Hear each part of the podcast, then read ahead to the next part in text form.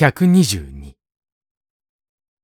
津田はすぐ第二の予防策に取り掛かった。彼は床の上に置かれた小型の化粧箱を取り除けて、その下から例のレターペーパーと同じラベンダー色の封筒を引き抜くや否や、すぐ万年筆を走らせた。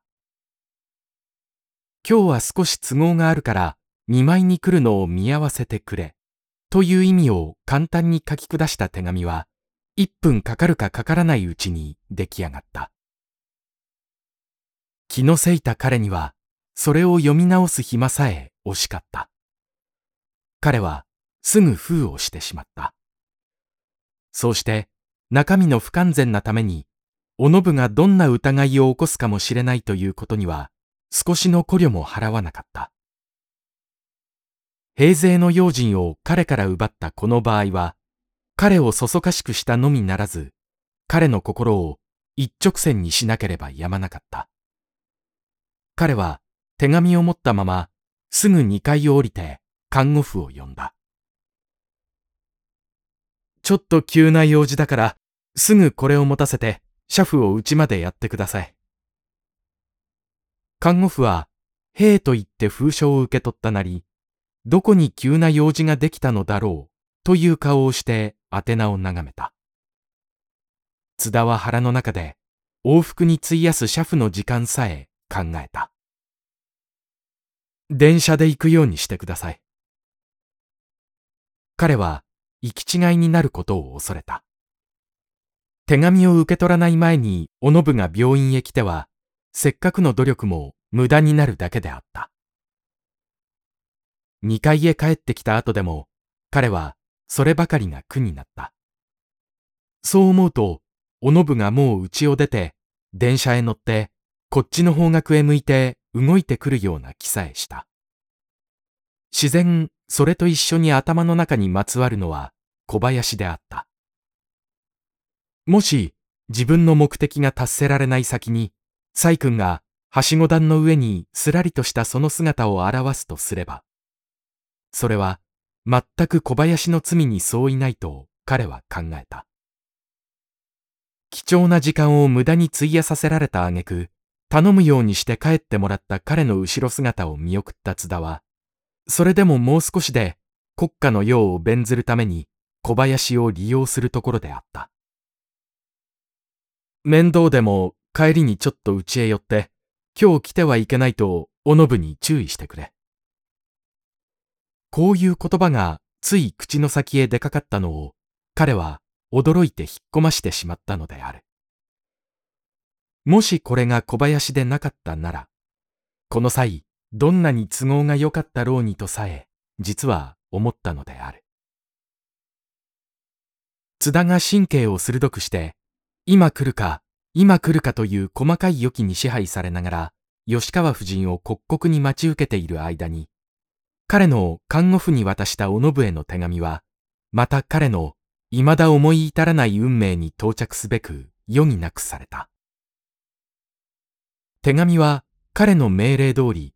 時を移さず、車夫の手に渡った。車夫はまた、看護婦の命令通り、それを手に持ったまま、すぐ電車へ乗った。それから、教えられた通りの停留所で降りた。そこを少し行って、大通りを例の細い往来へ切れた彼は、何の苦もなく、また、名当ての名字を小綺麗な二階建ての一軒の門札に見出した。彼は玄関へかかった。そこで手に持った手紙を取り次ぎに出たおときに渡した。ここまではすべての順序が津田の思い通りにいった。しかしその後には書面をしたためるとき、まるで彼の頭の中に入っていなかった事実が横たわっていた。手紙はすぐおのぶの手に落ちなかった。しかし、津田の懸念したようにうちにいなかったおのぶは、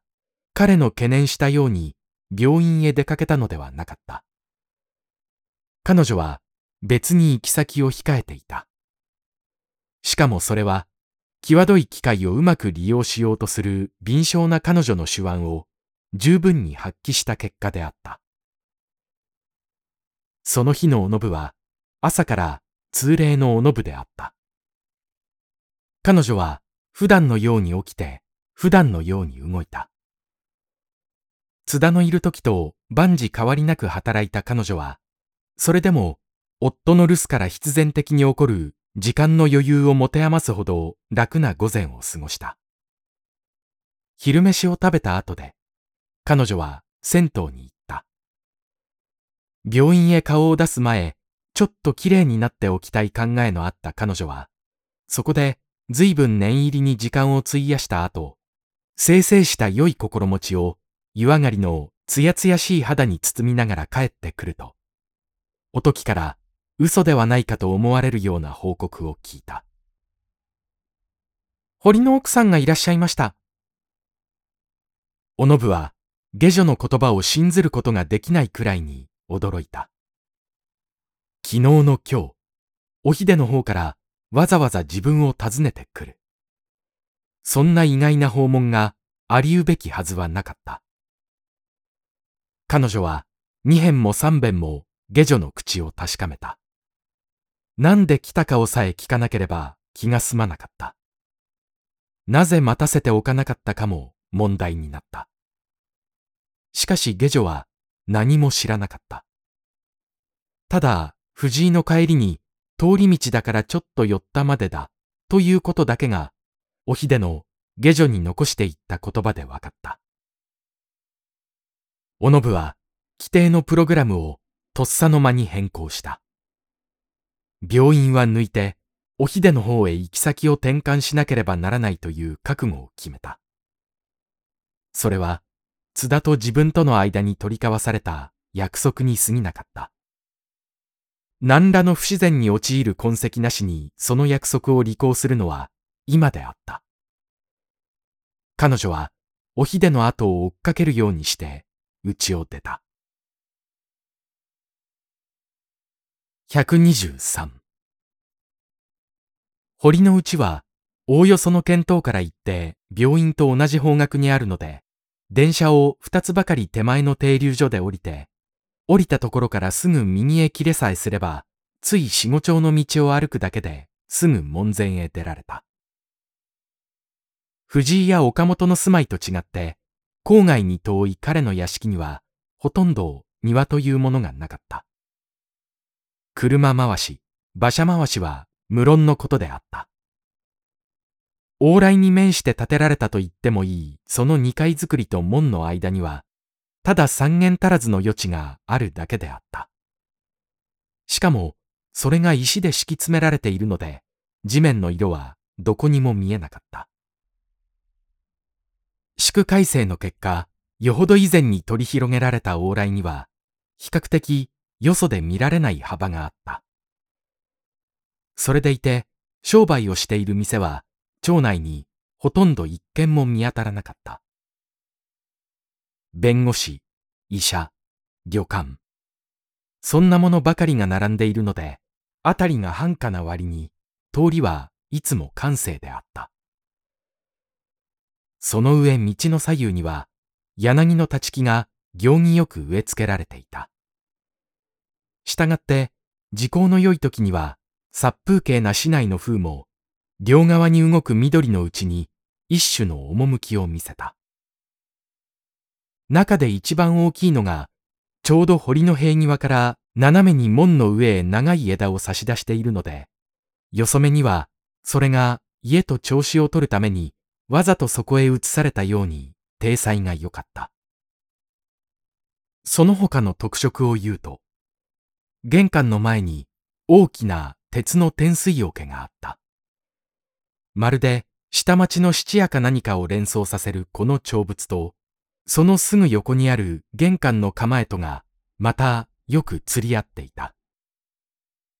比較的間口の広いその玄関の入り口は、ことごとく細い格子で仕切られているだけで、